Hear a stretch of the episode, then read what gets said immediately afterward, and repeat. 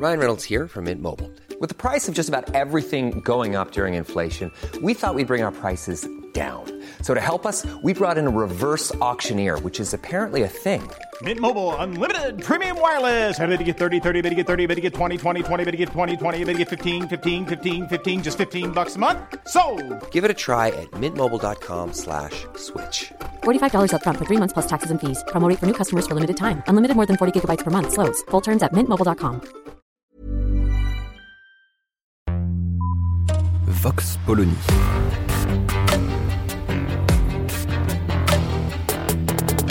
L'actualité vue par la directrice du magazine Marianne, Natacha Polony.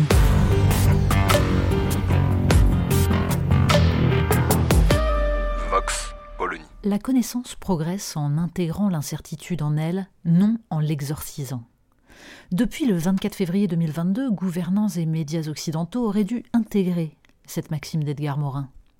Mais le dernier épisode du retour fracassant de l'histoire sur le sol européen, cette histoire que les Européens eux-mêmes évacuent fébrilement, que ce soit face aux empires renaissants ou face aux attentats islamistes, cette épopée minuscule d'Evgeny Prigogine a réveillé les besoins de certitude. Les experts ont expertisé, les oracles ont livré leur sentence. C'est un combat de clans mafieux, voyous contre voyous. En l'occurrence, ce n'est pas faux. Les parcours de Vladimir Poutine et d'Evgeny Prigogine sont éloquents. Et la pratique du pouvoir poutinien vis-à-vis des oligarques russes ressemble aux offres de protection d'un parrain napolitain. Pour autant, peut-on décemment se contenter de cela? Quand le chef d'un groupe de mercenaires se rebelle tout à coup et marche sur une capitale avant de plier bagages tout aussi brutalement, dans le contexte d'une guerre monstrueuse dont les pertes humaines et matérielles deviennent stratosphériques, ce qui se joue dépasse largement l'échelon minable des petits chefs de clan.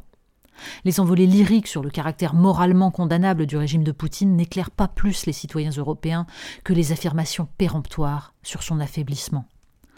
Sans doute vaut-il mieux se le dire sans embâge, nous ne sommes sûrs de rien.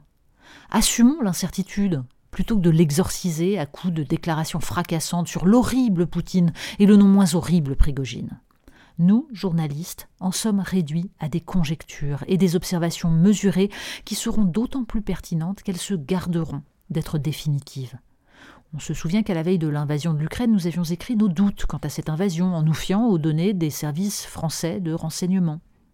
Services qui, paradoxalement, n'avaient pas tort. Les conditions pour une invasion réussie n'étaient pas réunies, en termes de matériel et de nombre d'hommes. Pourquoi y revenir? Bah parce que les analyses qu'on peut produire aujourd'hui sont dans la continuité de ce constat. Vladimir Poutine, quelle que soit sa capacité à reprendre la main, ne semble pas disposer d'outils fiables. Le FSB, qui l'avait convaincu que les Ukrainiens accueilleraient son armée les bras ouverts, ne semble pas disposer des éléments qui auraient permis de prévenir cette mutinerie ou ce putsch avorté, quel que soit le nom que l'histoire seule pourra lui donner. Autre élément que l'on peut avancer, l'armée russe n'est pas non plus un élément de stabilité. Nul ne sait jusqu'où Prigogine avait prévu d'aller, mais sa critique au vitriol du commandement militaire correspond à la réalité de ce qui s'est passé depuis un an et demi sur le front ukrainien. Et sans doute, comme l'explique dans nos pages Vladimir Fedorovski, est-ce une aubaine pour Vladimir Poutine de voir cette critique se focaliser sur son ministre de la Défense et sur son chef d'état-major des armées, lui permettant de les mettre en cause et de faire oublier sa propre incurie? Ce que nous savons pour l'instant est de cet ordre. Ces événements sont intervenus alors que la contre-offensive ukrainienne, promise depuis des mois, est pour le moment un échec. L'intégration des mercenaires de Wagner dans l'armée régulière sera sans doute difficile tant les cultures et les méthodes sont différentes, mais personne d'objectif ne peut affirmer que cela aura un impact sur le terrain. De même que personne ne peut prétendre savoir si cet épisode a réellement écorné l'image de Vladimir Poutine auprès de ses alliés, image qui ne doit pas être reluisante depuis qu'il a choisi une escalade délirante.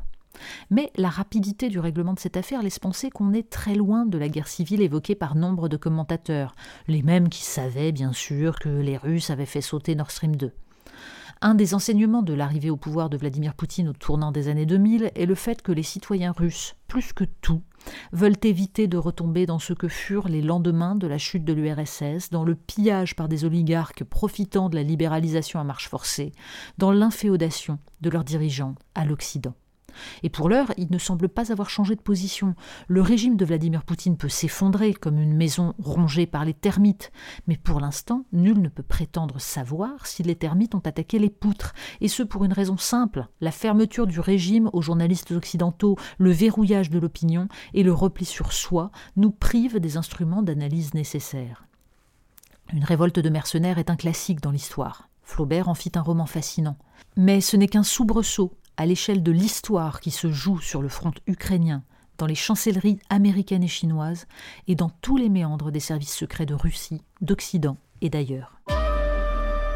Vox Polony. Retrouvez tous les podcasts de Marianne sur les plateformes de streaming. Et puis les analyses, articles et entretiens de la rédaction sur marianne.net. Et surtout, n'hésitez pas à noter cet épisode et à nous laisser vos commentaires.